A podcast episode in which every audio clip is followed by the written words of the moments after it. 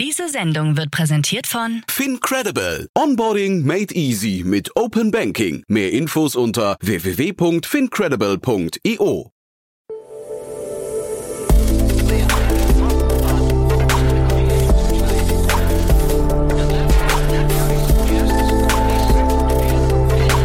Startup Insider Daily. Investments und Exits.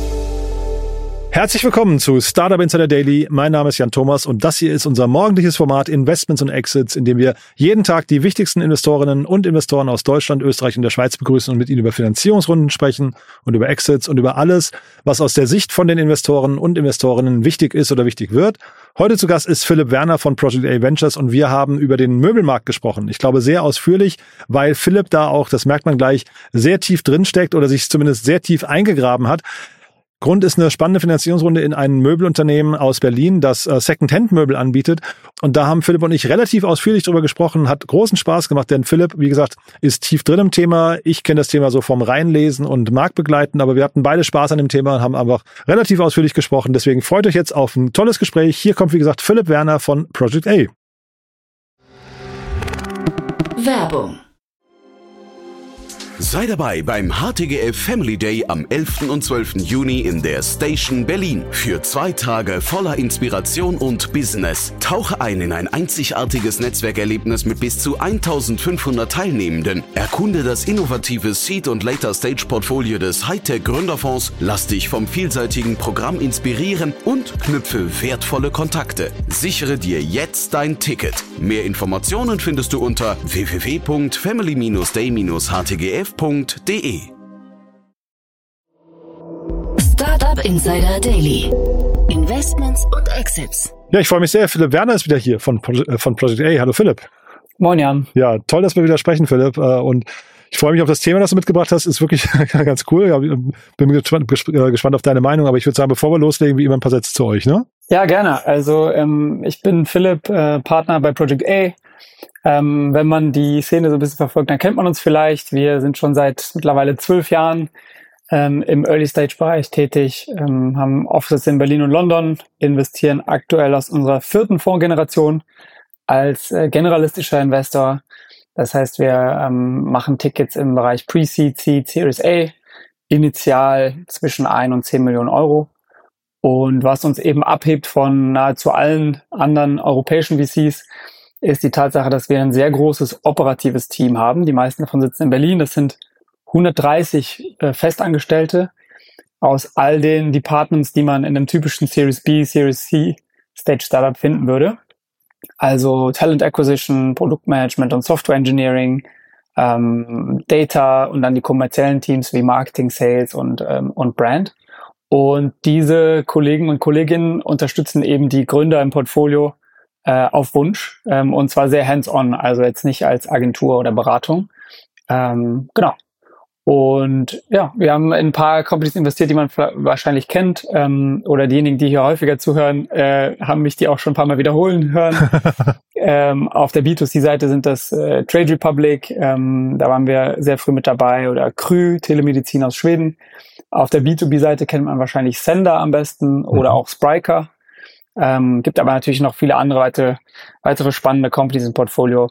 Vielleicht haben wir auch das Glück, mal demnächst hier eine zu behandeln, wenn wir mal wieder eine Finanzierungsrunde bekannt geben. Ach ja, spannend. Ja, das wäre vielleicht auch eine gute Brücke nochmal zu der Frage, ähm, dein Blick auf den Markt gerade, euer Blick gerade. Also wie, ähm, also ich, ich hoffe ja immer, wir merken so langsam, es geht wieder aufwärts und es geht wieder los mit den großen äh, Finanzierungsrunden. Ähm, wie schaust du da drauf? Ja, es ist schon schwierig. Ähm, bei der bei der Themenliste, die wir heute hier angeschaut haben, äh, hat man schon gesehen, es ist jetzt nicht so viel ähm, Großes, Bekanntes dabei, nicht so viele Finanzierungsrunden wie jetzt vor, vor anderthalb Jahren. Da konnte man ja wirklich aus dem Vollen schöpfen. Mhm. Was man aber schon sieht, ist, dass jetzt natürlich einige Companies nochmal rausgehen vor der Sommerpause.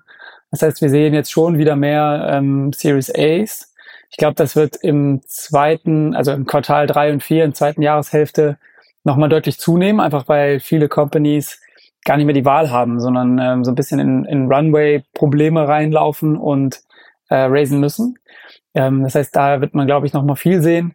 Und was natürlich immer noch sehr aktiv ist, ist Pre-Seed. Also da gibt's immer noch sehr spannende Teams und spannende Runden, die da gemacht werden.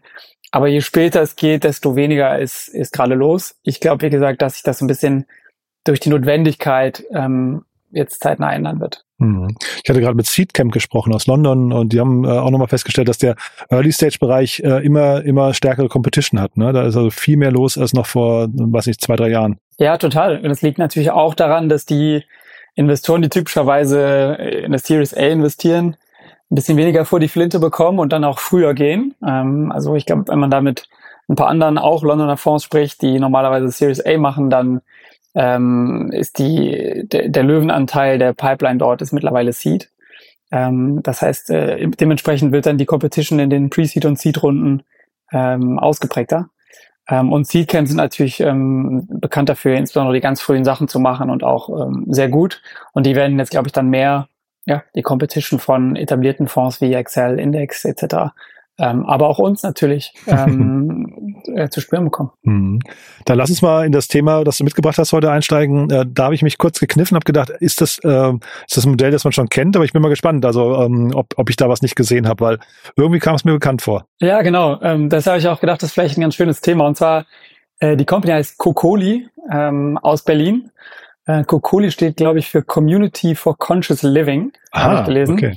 Und zwar kommt dir das bekannt vor, weil das ein Marktplatz ist für Secondhand und Designer Vintage Möbel. Also nichts, wo man jetzt vermuten würde, dass es das nicht vielleicht schon gibt. Mhm. Ähm, und da können wir auch gleich ein bisschen darauf zu sprechen kommen. Ähm, die haben jetzt eine drei Millionen Seed-Runde bekannt gegeben von Investoren, die man vielleicht nicht auf den ersten Blick kennt. Ich glaube, der Lead ist Ship2B Ventures, ähm, ist ein spanischer Impact Fund.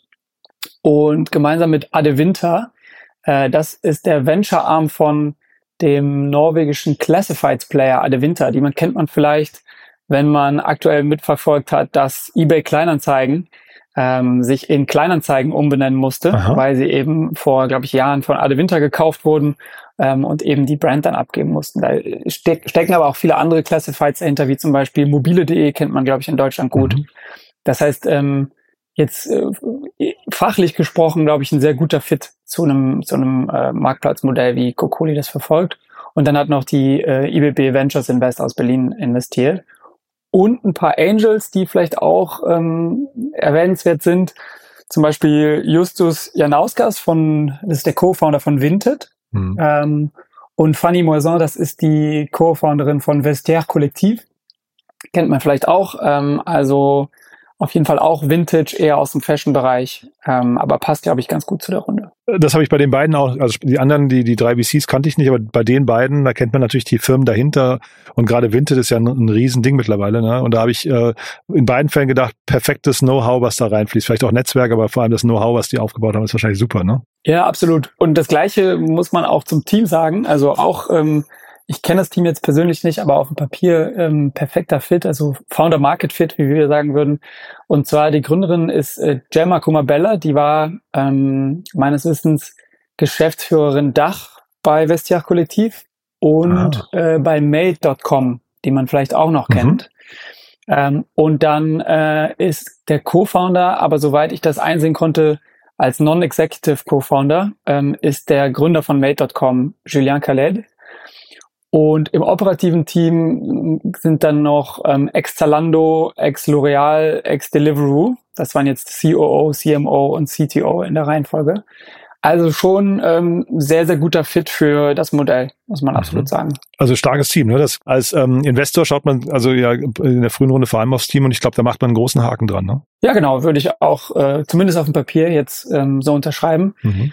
Wo ich jetzt nicht den Haken machen würde, da hast du schon so ein bisschen drauf angespielt, ist der Markt beziehungsweise die Competition. Mhm. Aber wir können ja vielleicht erstmal das, ähm, das Modell und den, den Markt so ein bisschen durchgehen, bevor wir auf die, auf die Pros und Cons zu sprechen kommen. Mhm. Also grundsätzlich, was macht die Company, ist ein Marktplatz eben für ähm, gebrauchte äh, Markenmöbel. Ähm, und soweit ich das äh, verstehe, ähm, sind die Quellen sowohl private Verkäufer als äh, auch B2B. Also im Grunde Marken, die darüber ihre ähm, B-Ware, ähm, End-of-Stock-Collections etc. abverkaufen können. Mhm. Was natürlich ein ganz charmanter Weg ist, um den Supply zu knacken. Ähm, und das Ganze funktioniert dann so, dass entweder verkauften, verkauft Kokoli per Dropshipping, das heißt, die legen sich das, das Möbelstück gar nicht erst aufs Lager, sondern das geht direkt vom Verkäufer zum Käufer. Da können wir gleich ein bisschen drüber sprechen, wie was das dann fürs Quality Management bedeutet. Oder, ich glaube, das betrifft so vermutlich ungefähr 50 Prozent der Fälle, ähm, das Item geht erst zu Ihnen aufs Lager. Äh, da können Sie dann die Qualität an, äh, überprüfen und Sie kümmern sich dann um die Logistik äh, zum Endkunden. Hm. Das heißt im Grunde End-to-End -End und die Logistikkomplexität, die natürlich bei Möbeln jetzt nicht zu vernachlässigen ist, als bulky Items sind, ähm, äh, die nehmen Sie im Grunde den äh, Käufern und Verkäufern ab. Hm. Ich ähm, kenne die Marktgröße offen gestanden nicht. Ne? Was ich mir schon vorstellen kann, ist, dass ähm, für E-Commerce ist es erstmal ein spannender Markt, weil du das eigentlich mit Unikaten zu tun hast oder zumindest mit, mit rareren Gütern. Ne? Du hast ja relativ viele so Designstücke, Sammlerstücke und so weiter. Das kann ich mir schon vorstellen, dass die dann entsprechend hochpreisig und vielleicht auch sogar hochmargig sind. Ne? Genau, also erstmal vielleicht zur Marktgröße. Ich glaube, der europäische Secondhand-Möbelmarkt ist irgendwie so 10, 11 Milliarden groß, also schon ah, ja. substanziell. Okay. Und ich habe auch noch mal kurz geguckt, wächst auch äh, mit 8, 9 Prozent pro Jahr. Also das mhm. ist schon ähm, schon echt ein attraktiver Markt. Ich glaube, gibt auch ein paar spannende Treiber dahinter. Ne? Also einerseits ähm, Inflation, das heißt, ähm, Leute schauen sich vielleicht doch eher mal nach Secondhand-Möbeln um, äh, weil einfach die Preise überall steigen und vermuten halt da Schnäppchen machen zu können. Äh, Kokoli wirbt auch damit, dass man die Produkte bis zu 70 Prozent günstiger bekommt bei ihnen. Mhm. Dann gibt's ähm, insbesondere im Möbelhandel auch Supply Chain Probleme. Das heißt, ähm, auch da macht es vielleicht Sinn, sich ähm, umzuschauen, ob man nicht regional was findet. Und dann natürlich den ganz großen Trend von Recommerce, also äh, die Nachhaltigkeit oder Circularity oder Second Life oder wie auch immer man das nennen will. Mhm. Aber ist, glaube ich, schon ein gesellschaftlicher Trend, dass ähm, Konsumenten eben stärker darauf achten. Mhm. Und das ist natürlich auch äh, in anderen Verticals, ähm, wir haben jetzt ein paar Companies genannt, sehr erfolgreich gewesen. Ne? Also im Fashion-Bereich haben wir Vinted und Vestiaire Kollektiv genannt. Ähm, wenn man jetzt mal in den Tech-Bereich schaut, dann kennt man vielleicht Backmarket oder Refurbed. Oder wenn man in den Automarkt schaut, dann kennt man Auto 1 oder Kazoo. Mhm. Oder, die, oder ganz alt noch Momox, ähm, wenn es um Bücher geht. Also Recommerce ist schon ein, ein, ein veritabler Trend, würde ich sagen. Mhm. Ähm, jetzt hast du noch einen Punkt angesprochen, und das ist die Preistransparenz. Ähm, ich denke schon auch, dass man bei äh, Vintage-Möbeln und vielleicht sogar Sammlerstücken natürlich eine größere Preisintransparenz hat ähm, was vielleicht dann auch zu ganz guten Margen für Kokoli führen könnte. Hm. Ich habe im äh, Vorfeld unseres Gesprächs hier mich nochmal erinnert an, es gibt diese wundervolle E-Mail von Oliver Samwer aus dem Jahr 2011, die Blitzkrieg-E-Mail, ähm, ich weiß nicht, ob du dich noch erinnerst, ist also schon ein bisschen länger her. Ne? Und da hat er ja irgendwie damals, ähm, das war, glaube ich, dann der, äh, quasi daraus entstanden ist dann Home 24, wenn ich mich richtig erinnere. Aber auf jeden Fall hat er damals gesagt, there are only three areas in E-Commerce to build billion-dollar businesses, Amazon, Zappos and Furniture. Ne? Das war also seine große Wette damals und ich glaube rückblickend sein großer Irrtum, äh, zu sagen, dass Furniture halt so ein Riesending ist, weil eigentlich, ich glaube, die Theorie damals war, dass die Rück Rücksenderaten, vor allem die Retourenraten, die ja im E-Commerce normalerweise eine Riesenrolle spielen, eigentlich hier sehr, sehr gering sind. Ne? Ja, genau. Das ist auch, glaube ich, also ich habe jetzt keine Insights in Home24, die nicht public wären, mhm. aber ich glaube, das ist schon auch der Fall. Wir können ja mal so ein bisschen über das Businessmodell sprechen. Also mh, hm, ich habe jetzt auch nicht reingeschaut, wie, ähm, wie sehr Möbel tatsächlich dann heute schon online gehandelt werden. Also dadurch, dass halt die Logistik eine gewisse Rolle spielt, ist, glaube ich, auch auf Endkundenseite so ein bisschen noch eine, ähm, ja, eine Reaktanz da, wenn es darum geht, diese Sachen online zu bestellen. Eben auch, weil man halt nicht so einfach retournieren kann wie jetzt im Fashion-Bereich. Mhm. Ähm, ich aber dadurch, dass wir jetzt hier so ein bisschen Insights haben, also wir wissen wenig zur Traction, ähm, damit können wir vielleicht mal kurz anfangen. Also ähm, Sie haben relativ wenig preisgegeben in Ihrer Pressemitteilung. Ähm, Sie sagen, dass Sie gestartet sind mit ähm, initial 200 Produkten und jetzt bei 350.000 sind. Das ist natürlich schon echt ähm, substanziell ist auf der Supply-Seite.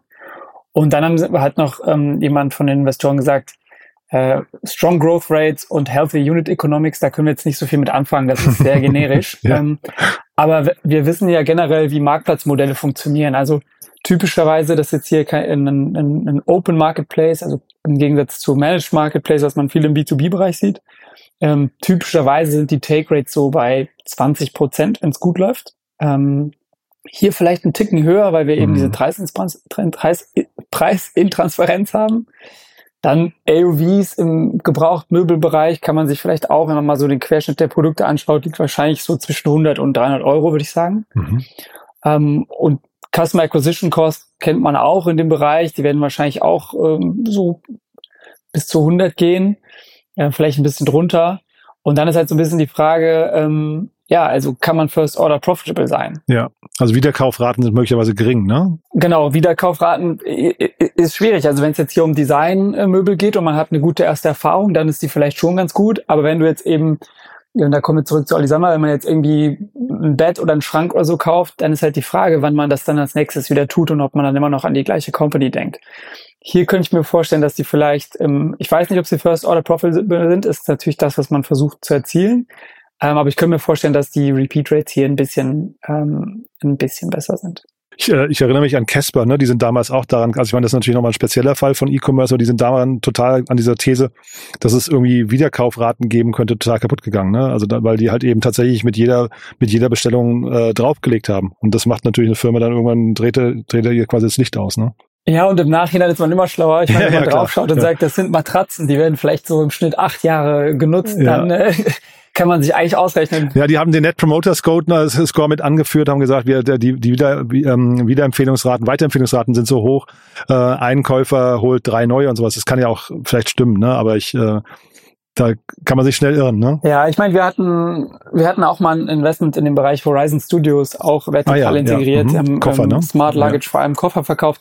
Da hast du dann natürlich noch so ein bisschen Cross-Selling zu Laptop-Taschen, Rucksäcken, Kulturbeutel und so. Aber im Nachhinein, also ich finde, vertikaler E-Commerce war mal eine Zeit lang sehr attrakt, also sehr interessant, aber da sind wenig ähm, langfristig erfolgreiche Companies bei rausgekommen. Mhm. Das hier ist, muss man jetzt sagen, ist ein anderes Modell. Ne? Also es ist wirklich ein Marktplatz. Ähm, das kann schon, schon, schon gut funktionieren. Wir haben zum Beispiel auch, und damit kommen wir vielleicht so ein bisschen zur Competition. Ähm, wir haben eine ähm, Company im Portfolio, die heißt Katawiki aus Amsterdam. Mhm. Ähm, Inzwischen New York, oder? Oder nicht? Oder habe ich es falsch in Erinnerung? Ich dachte, die werden so, so stark internationalisiert irgendwie. Ja, die sind auf jeden Fall sehr international tätig. Das Headquarter ist meines Wissens immer noch in Amsterdam. Ah, ja, okay. Ähm, und was die machen, ist im Grunde ähm, Collectibles äh, auf eine Auktionsplattform zu legen. Also auch ein Marktplatz, aber mit einer Auktionslogik. Und das ist natürlich auch nochmal interessant, weil du da entsprechend dann die Preise optimieren kannst. Ähm, aber da geht's halt auch, die haben eben auch ähm, äh, Vintage-Möbel. Mhm. Ich glaube, es gibt aber ein paar Competitor, vor denen man vielleicht ein bisschen mehr Angst haben muss. Also ähm, ich habe mal ein bisschen nachgelesen, eBay hat jetzt so ein so eine Kategorie gelauncht, die heißt Certified Refurbished, mhm. ähm, wo auch schon nördlich von 30 Millionen Listings äh, weltweit wohl drauf sind. Also ähm, die scheinen jetzt nicht ganz blind zu sein auf dem Thema. Ähm, und auch Amazon hat in einigen Ländern eine Kategorie gelauncht, die Renew heißt, hm. ähm, wo es eben darum geht, also bisher nur für vorqualifizierte Verkäufer, die dann da eben gebrauchte oder aufbereitete Items verkaufen können. Also das sind jetzt schon zwei substanziell große Player, die auch einen Distribution Advantage haben, ne? also die irgendwie nur eine Marke haben, die halt viele Kunden auf der Plattform haben, vor denen ich jetzt schon ein bisschen Respekt hätte. Und insbesondere Amazon kennt sich auch mit Logistik sehr gut aus. Von daher, ähm, das sind mal so, glaube ich, die, die ganz großen. Und dann gibt's natürlich, und deshalb kam dir das Thema wahrscheinlich auch so bekannt vor, gibt's noch ein paar andere. Also es gibt Pamono, mhm. ähm, die machen auch ähm, äh, Furniture mit Fokus auf Vintage. Die haben von HV, glaube ich, DN Capital und, wenn ich nicht falsch liege, Atlantic damals geraced. Dann gibt's noch Vinteria aus UK, haben, glaube ich, auch so acht Millionen geraced. Ähm, und dann gibt's noch ähm, ein paar, paar, die schon länger dabei sind, auch eine gewisse Größe haben, sogar größer als die beiden genannten. Das sind Wallapop aus Barcelona und oder Vinted, haben wir schon angesprochen, wo der Fokus mehr auf Fashion liegt, aber die eben auch Furniture anbieten. Und dann gibt's natürlich noch First Dips in den USA, das ist eine Listed äh, Company. Ah, die ja, machen okay. auch ein bisschen breiter, also neben Möbel machen die auch Schmuck, Antikes, da geht's dann wieder mehr Richtung Katawiki. Also ich finde, es ist schon ähm, ist ein großer Markt, aber es ist auf jeden Fall ein, wir würden sagen, Red Ocean, ähm, wo man sich klar darüber sein muss, wie man jetzt eben Marktanteile gewinnt. Und ich, ich vermute, dass hier der Approach ist, ähm, einen guten Zugang zum Supply zu schaffen. Und ich glaube, die gehen eben auf äh, Möbelmarken zu und sagen, schaut mal, Sustainability ist großer Trend, ähm, ihr müsst irgendwie eure B-Ware und eure Penner im äh, Sortiment loswerden. Wir machen das für euch, ohne dass ihr eure Brand dilutet.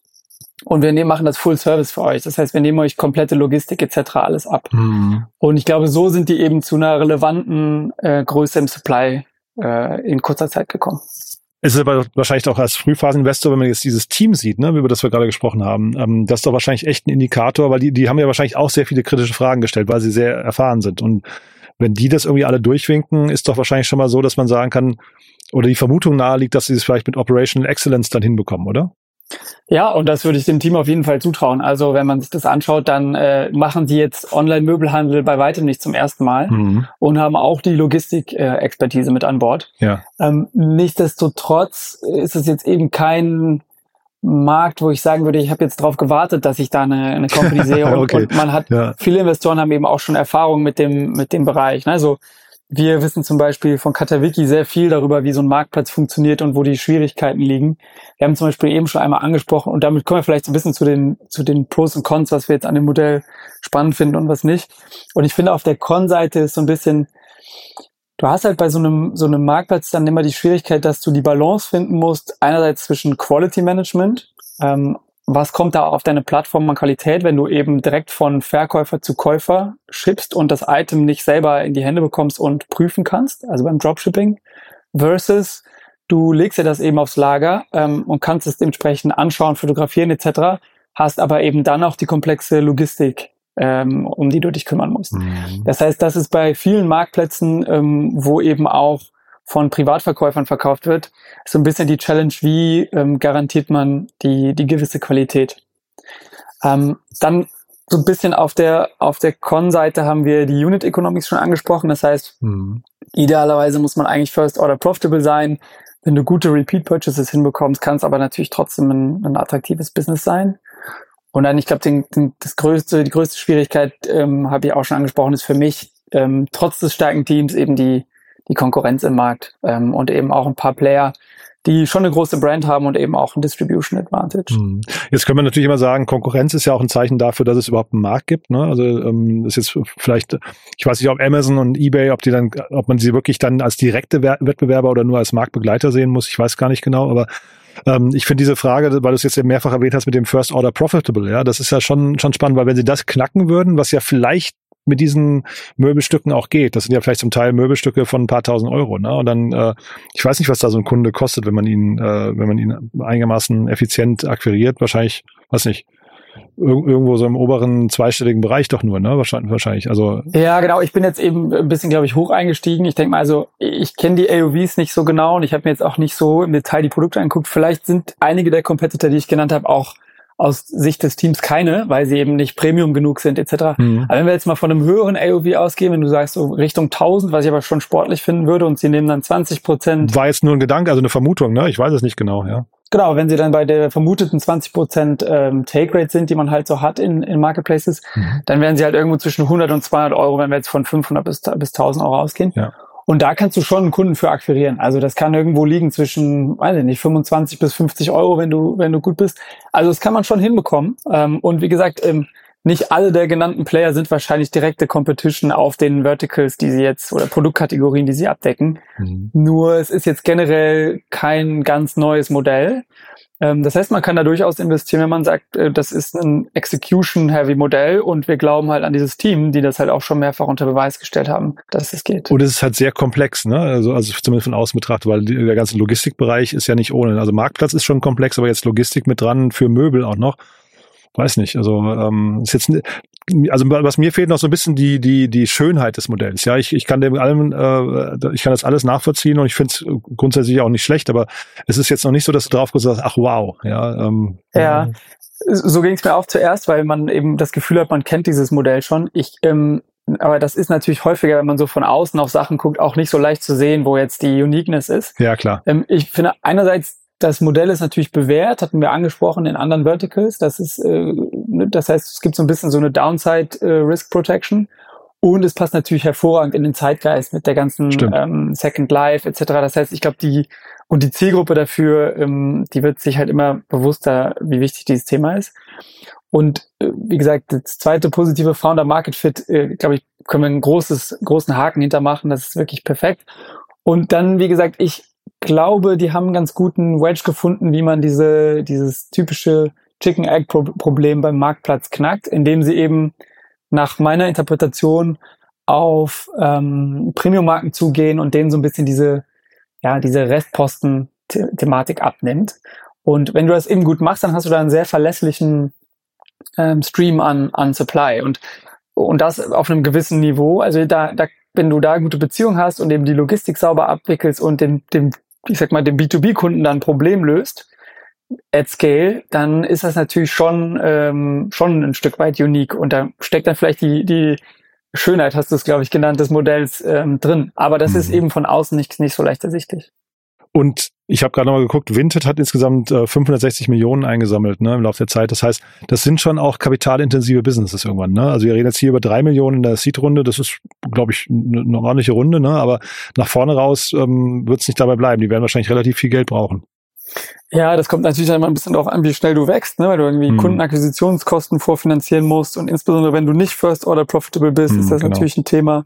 Vielleicht müssen die eben auch die äh, das Inventar den den B2B-Partnern zumindest äh, abnehmen und und äh, vorfinanzieren. Das glaube ich jetzt ehrlich gesagt nicht, ähm, aber es könnte sein. Mhm. Ähm, aber ja, also typischerweise, wenn du dir die Unternehmen in dem Bereich anguckst, ich glaube Wallapop ähm, wie gesagt, die machen Secondhand aller Art, soweit ich weiß. Mhm. Die haben auch 240 Millionen geraced. Ähm, also und, und Katawiki hat auch schon viel Geld geraced von, von namhaften Investoren. Also ja, ähm, wenn du das at Scale hinbekommen willst und ähm, typischerweise hast du ja dann erst die gewünschten Effekte, wenn du eine gewisse Größe erreichst, dann brauchst du schon ein bisschen Geld dafür. Aber Zahlungskonditionen könnte auch genauso umgekehrt sein. Ne? Das könnte auch sein, die ähm, haben ein Zahlungsziel von 90 Tagen oder sowas, keine Ahnung. Also ne, also kann man in beide Richtungen vielleicht sogar denken. Ja, genau. Wenn sie das Inventar schnell genug gedreht bekommen, klar, ja. Und ich, ich glaube auch nicht, dass sie das äh, den, den Händlern abkaufen und vorfinanzieren. Das, weil die eigentlich haben die Händler ja das Problem und sind froh, wenn man ihnen da nochmal einen Absatzkanal aufnimmt. Aber wie gesagt, Team und ich finde auch, äh, um nochmal die Brücke zum Anfang zu schlagen, ich finde auch die Investoren, die sie jetzt eingesammelt hatten, also die VCs, wie gesagt, äh, ich, ich kannte diese namentlich, außer, außer der IBB jetzt nicht. Aber ich finde, das hat sich gut angefühlt, aber vor allem die, die Angels, die sie gewinnen konnten, finde ich, finde ich super. Also da steckt so viel Know-how drin. Das kann schon funktionieren, ne? Also. Genau, also ist auf jeden Fall äh, eine schöne Runde und bin gespannt, wie die Company sich entwickelt. Bleiben wir dran. Ja. Ja, und, und, und Modell, also ich, ich mag Marktplatzmodelle Modelle sehr gerne. Ich habe selber viel Zeit mit Katawiki verbracht. Da, okay. da gibt es super spannende Themen, auch aus Datensicht, wenn man dann so in ähm, Marktplatzliquidität reinschaut. Also mhm. wie, wie skaliert man die ähm, Balance von Supply und Demand? Ähm, das, das ist super spannend. Ähm, Katawiki hat dann eben auch noch das angesprochene Auktionsmodell. Das ist natürlich auch spieltheoretisch super spannend. Wie, wie kannst du das optimieren? Das haben jetzt die Kollegen hier nicht. Mhm. Aber Marktplätze sind einfach, äh, ja, ist ein bisschen der Klassiker, aber einfach spannend. Man hat jetzt eigentlich in den, in den letzten Jahren mehr B2B-Marktplätze gesehen. Ähm, mhm. Sie fahren ja hier, wenn ich das richtig sehe, so ein bisschen so, so zweigleisig, B2B und B2C zum, zum Endkunden. Ähm, also ja, ähm, sch schönes Modell. Ähm, wie gesagt, glaube ich, nicht ganz neu, aber sie scheinen irgendwas Unikes zu haben und meine Vermutung ist, dass es der Zugang zum Supply ist. Bleibe dran. Cool, Philipp. Hat großen Spaß gemacht. Dann vielleicht zum Schluss nochmal dein Call to Action, wer sich bei euch melden darf. Ja, gerne. Bei uns können sich alle Gründer und Gründerinnen melden, die ähm, ähm, eine Runde raisen wollen. Gerne auch schon deutlich vorher. Wir versuchen immer langfristig Beziehungen aufzubauen.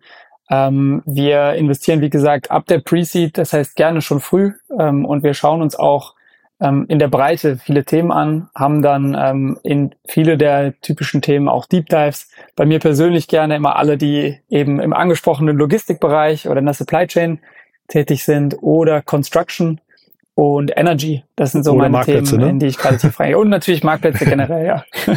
Cool, Philipp. Du dann ganz lieben Dank, dass du da warst und ich freue mich aufs nächste Mal, ne? Ja, immer wieder gerne. Bis dann. Bis Mach's dann. Gut. Tschüss. Startup Insider Daily, Investments und Exits. Der tägliche Dialog mit Experten aus der VC-Szene. Ja, das war Philipp Werner von Project A Ventures und ich habe es ja vorher gesagt, es war wirklich ein cooles Gespräch, relativ ausführlich, aber ich glaube, es hat unglaublich viel Wissen drin gesteckt. Zum einen natürlich über den Möbelmarkt, aber auch über E-Commerce und Marktplätze, über, ich glaube, generelle Unit Economics, über wichtige KPIs und so weiter und so fort. Also ich finde, Philipp hat da unglaublich viel Wissen geteilt. Deswegen auch apropos teilen. Wenn es euch gefallen hat, gerne teilen mit Freunden und Bekannten, die hier mal reinhören sollten. Entweder weil sie den Möbelmarkt spannend finden als Gründerinnen und Gründer oder weil sie generell in diesen Podcast mal reinhören sollten. Wir freuen uns ja immer, ihr wisst das, über neue Hörerinnen und Hörer, die uns noch nicht kennen. Dafür vielen Dank an euch. Und wer über Marktplätze spricht, der spricht in der Regel auch oft über Plattformen. Und deswegen kann ich euch unsere Plattform ans Herz legen, falls ihr sie nicht sowieso schon kennt. www.startupinsider.de. Wir versuchen ja die größte Plattform, das größte Verzeichnis aller Startups in Deutschland, Österreich und der Schweiz zu bauen.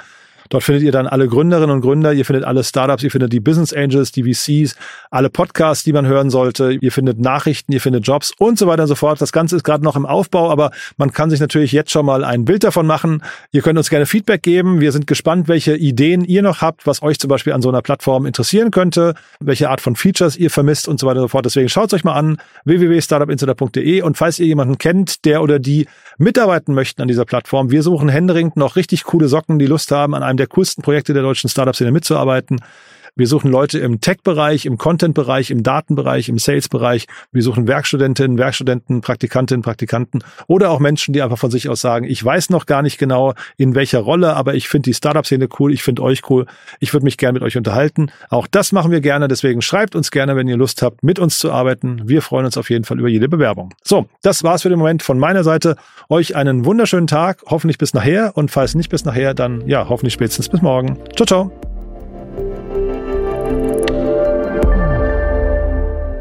Diese Sendung wurde präsentiert von Fincredible. Onboarding made easy mit Open Banking. Mehr Infos unter www.fincredible.io.